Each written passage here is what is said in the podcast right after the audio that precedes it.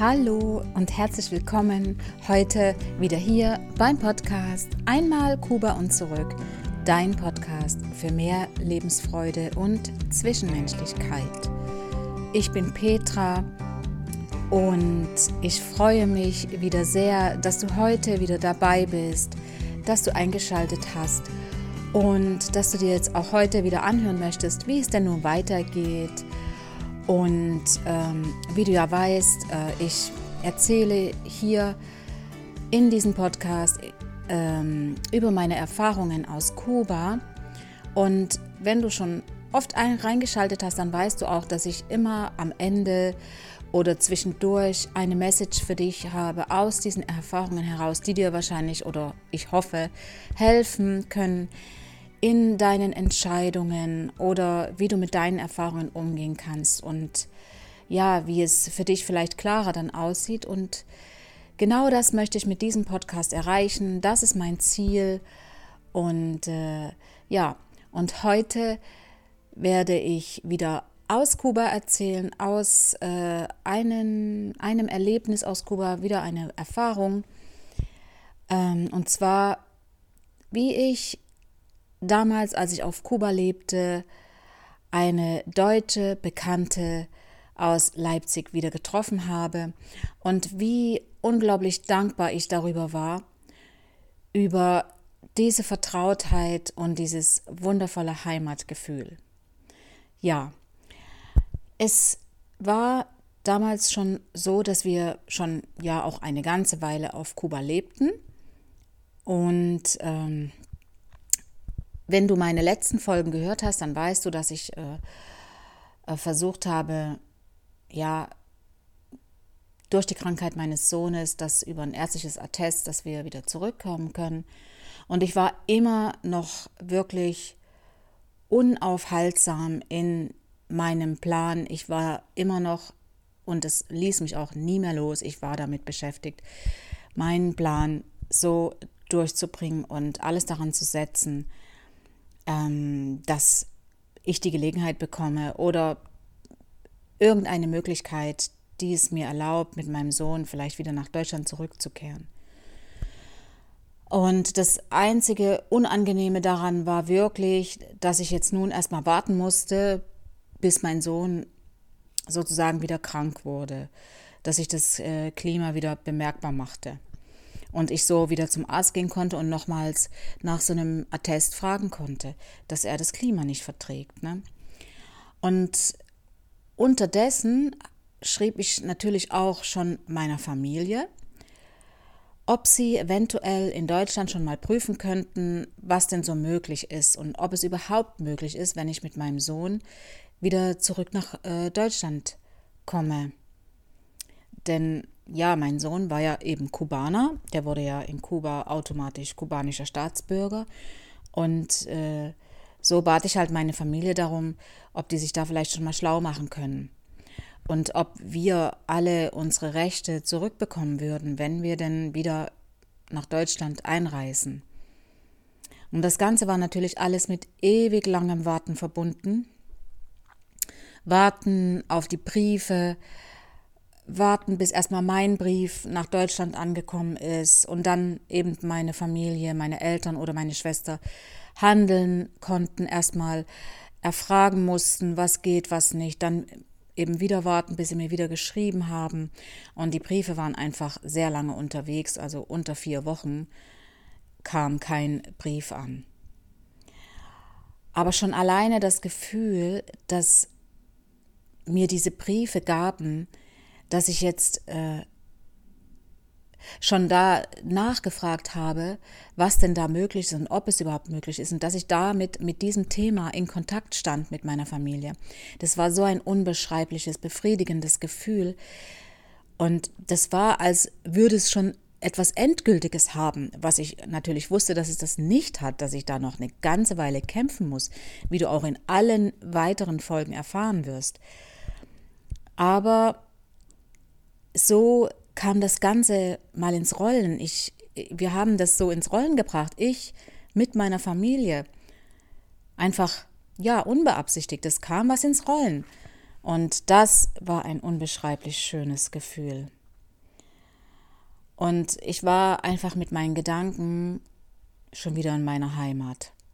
Obwohl alles, wirklich alles dagegen gesprochen hat. Es haben alle, jeder Moment hat dagegen gesprochen, den ich dort erlebt habe. Aber gedanklich war ich einfach schon wieder in meiner Heimat. Und heute und auch schon seit äh, einiger Zeit weiß ich, was unsere Gedanken mit uns machen, was wir damit aussenden und damit auslösen.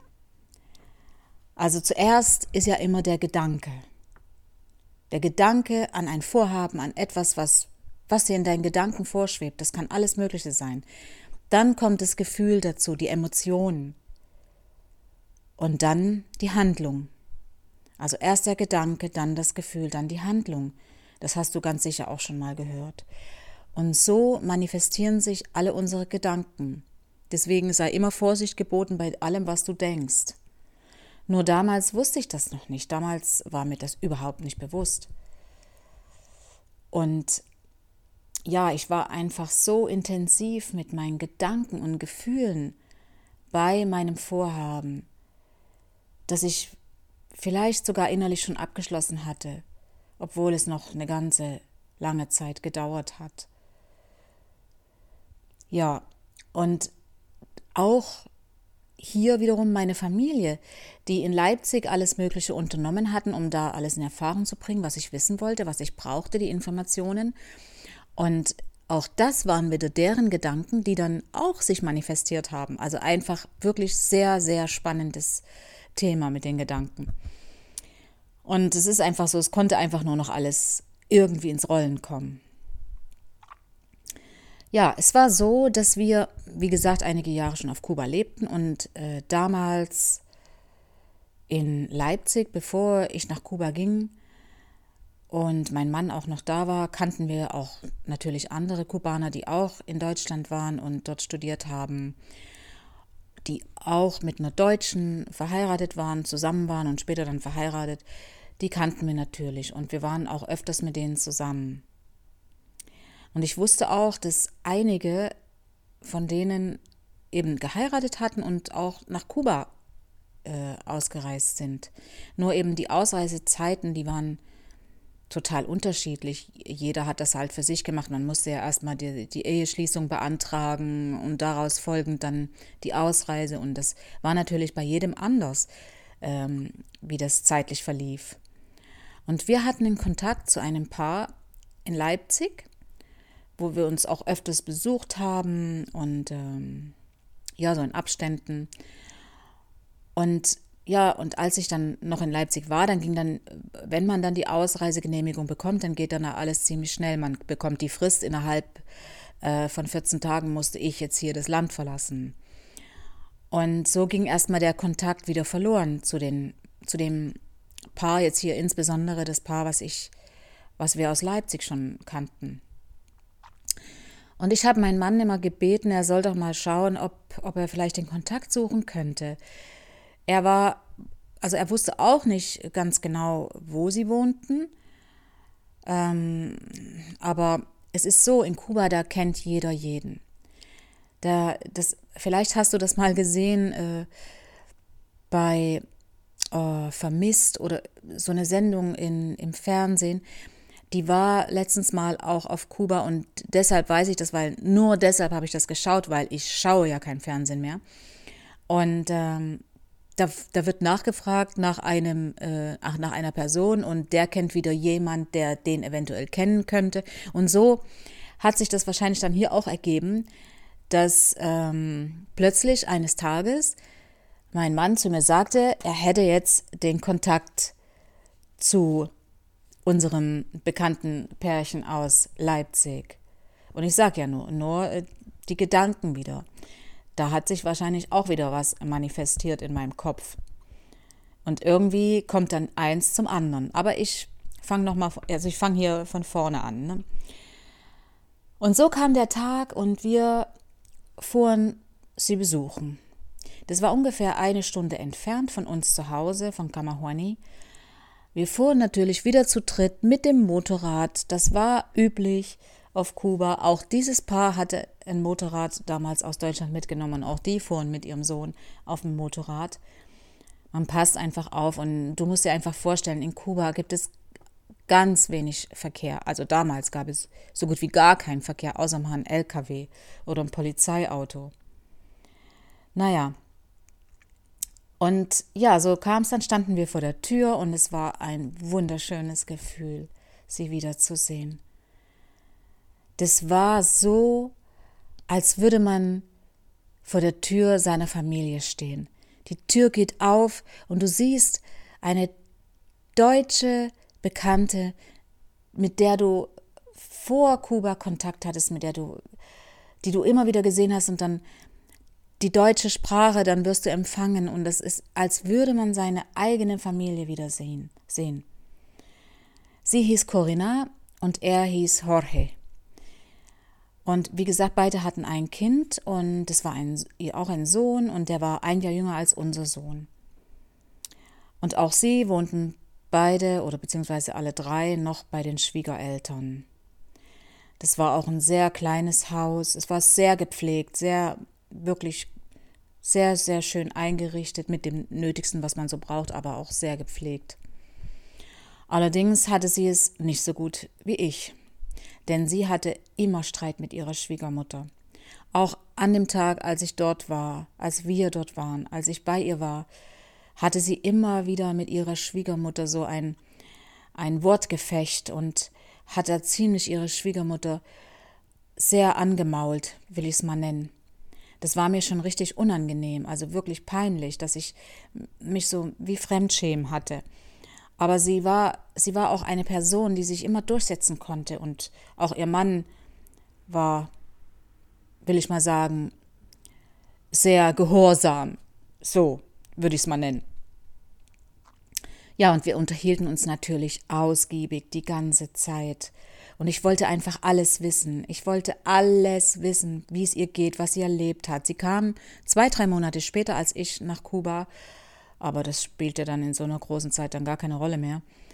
Und ich wollte wissen, ob sie sich wohlfühlt, ob sie da bleiben will, wie es ihr geht, wie es ihr mit ihrem Sohn ergeht, wie es ihr mit ihrem Mann ergeht und ja, und all diese Dinge. Natürlich wollte sie auch alles von mir wissen und ich musste ziemlich aufpassen, was ich sage, da ja äh, mein Mann auch zum Teil da immer zuhörte und ich hatte einfach auch keine Lust auf Streit anschließend, wobei er hätte sich auch da gar keine Gedanken gemacht, direkt dort einen Streit zu, zu provozieren, wenn ich irgendwas Falsches gesagt hätte. Ja, und auch unsere Kinder unterhielten sich sehr angeregt, hatten gleich wieder Kontakt, wie das in Kuba so üblich ist, und allerdings in Spanisch. Denn ihr Sohn, der konnte kein Deutsch mehr. Der war einfach zu jung, als sie nach Kuba sind. Und äh, er hat zwar noch Deutsch verstanden, aber beide sprachen in Spanisch.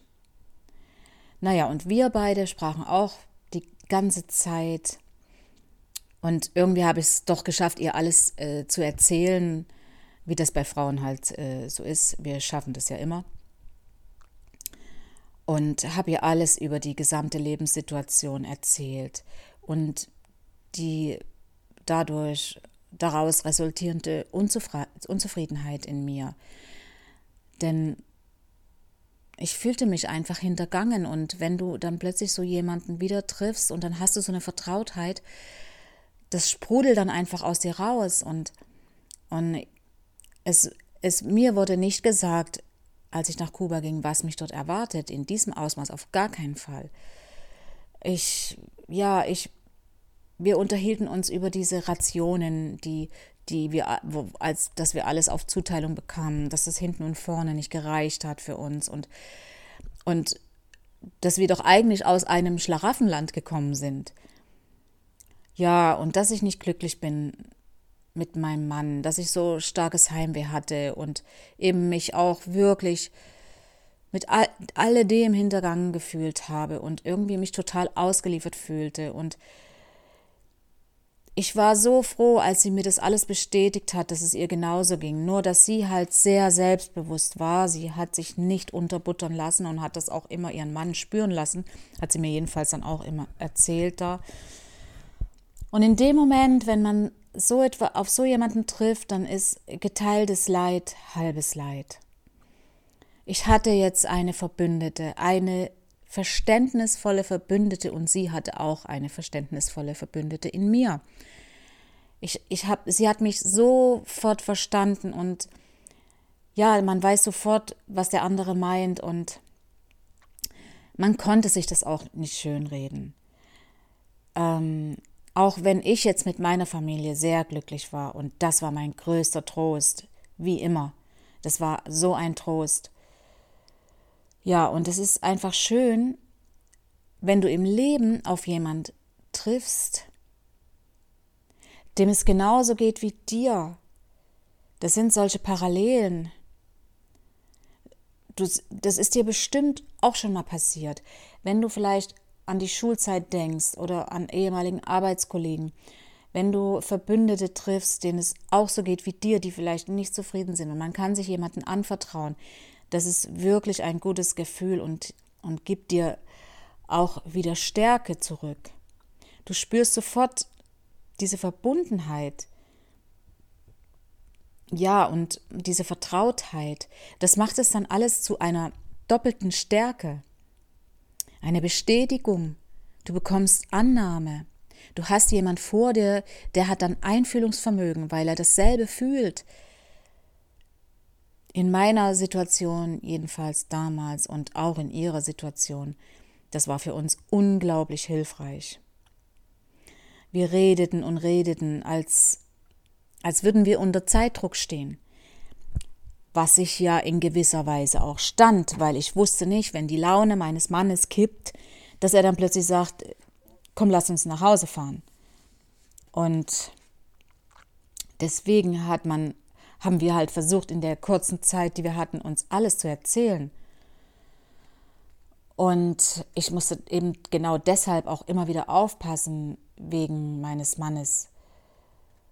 Wobei ich mich da wirklich gefragt hatte, welchen Eindruck will er jetzt hier über uns aufrechterhalten? Will er jetzt zeigen nach außen, dass alles super ist und wir das beste Leben führen? das kann man niemanden vormachen dort. Jeder, der dort lebte damals, wusste, was der andere für ein Leben führt. Und ich, ich weiß auch nicht, warum er nicht einfach, warum mein Mann nicht einfach auch gesagt oder irgendetwas gesagt hat, was, was ihm nicht passte oder er wollte einfach gut dastehen und das, das ging mir mächtig auf die Nerven, weil ich dann auch immer so äh, verkappt immer aufpassen musste, was ich sage. Und das ist einfach unglaublich schwierig, wenn man nicht den Dingen frei Lauf lassen kann. Das hat mich sehr, sehr eingeengt, als hätte ich ein Korsett an. Ja, denn dann bekam er doch was mit. Über das Thema, wo wir uns gerade unterhielten, dass sie doch lieber wieder äh, äh, zu Hause wäre, in ihr, ihrer Heimat und ich eben auch und ob es nicht vielleicht eine Möglichkeit gäbe, wieder zurückzugehen. Ich wollte ihr da gerade erzählen, was ich vorhatte, hat es aber zum Glück nochmal runtergeschluckt. Weil er, mein Mann, fing dann schon an zu fragen, über was wir da reden. Und in dem Moment, glücklicherweise, hat ihr Mann, der Jorge, ist ihm ins Wort gefallen. Er sagte dann auch, dass er auch lieber wieder in Deutschland wäre. Und äh, er hat ja schließlich studiert und was er studiert hat, das kann, kann er in Kuba gar nicht anwenden. Er, er ist dort in der Zuckerrohrernte und er würde schon viel lieber auch wieder in Deutschland sein. Und das war für mich in dem Moment eine riesengroße Erleichterung. Denn da äh, hatte sich dann mein Mann zurückgenommen und hat dann den Dingen seinen Lauf gelassen und hat dann äh, zugehört, was er gesagt hat. Denn, deswegen sagte ich am Anfang, die Gedanken und irgendwas kommt ins Rollen. Er sagte, er hätte gehört, dass die Kubaner, die mit einer Deutschen verheiratet sind, eventuell ausreisen dürften aus Kuba. Das äh, würde wohl zurzeit geprüft werden. Und ähm, sozusagen Fidel würde sich öffnen. Wobei in dem Moment, wenn jemand sowas sagt, dann hört sich das an wie ein Märchen. Total unglaubwürdig. Die Frage war aber nur, ja, wie soll das gehen? Wie, wie geht denn sowas? Und äh, wohin, an welche Stelle muss man sich wenden und wer soll dafür zuständig sein? Muss man eine Ausreise beantragen? Muss man einen Ausreiseantrag stellen? Und wäre Deutschland überhaupt damit einverstanden, wenn sozusagen Fidel diese Kubaner doch ausreisen lässt, die mit einer Deutschen verheiratet sind, die dann nach Deutschland natürlich einreisen, ist da Deutschland überhaupt einverstanden? Und das waren einfach tausend Fragen in meinem Kopf. Muss ich jetzt sogar einen Ausreiseantrag für meinen Sohn stellen, der in Deutschland geboren ist? Es war einfach unglaublich. Und er hat das mit so einer, mit so einem Nachdruck gesagt, dass man es wirklich glauben wollte in dem Moment. Also Fidel lässt seine Landsleute gehen. Das war wirklich kaum zu glauben, absolut kaum zu glauben. Und wenn das wahr war, dann musste ich auf jeden Fall rausfinden, wie das geht. Was war nötig? Und was muss ich unternehmen? Wo muss ich hin? Welche Stelle? Wie komme ich dahin? Äh, bei all dieser Unbeweglichkeit in Kuba, wo man ja äh, von A nach B, wenn man da irgendwo hinkommen will, gerade zu einer Behörde, das war schon nicht einfach. Heute geht man ins Internet, guckt nach und weiß, was man tun muss, aber damals eben nicht. Und mein Mann sagte natürlich gleich, das kommt für ihn überhaupt nicht in Frage. Ähm, wahrscheinlich wollte er seinen Eindruck aufrechterhalten, wie schön doch alles ist bei uns. Und damit war das Thema für ihn beendet. Er ist schließlich Kubaner. Und aber für mich jedenfalls war das Thema nicht beendet. Ich blieb ja ohnehin bei meiner Entscheidung. Mein Plan nach wie vor zu schauen, dass ich ein Attest bekomme für meinen Sohn, dass er das Klima nicht verträgt. Ja, und wir verbrachten noch einige Zeit dort bei den beiden und es war wirklich so schön.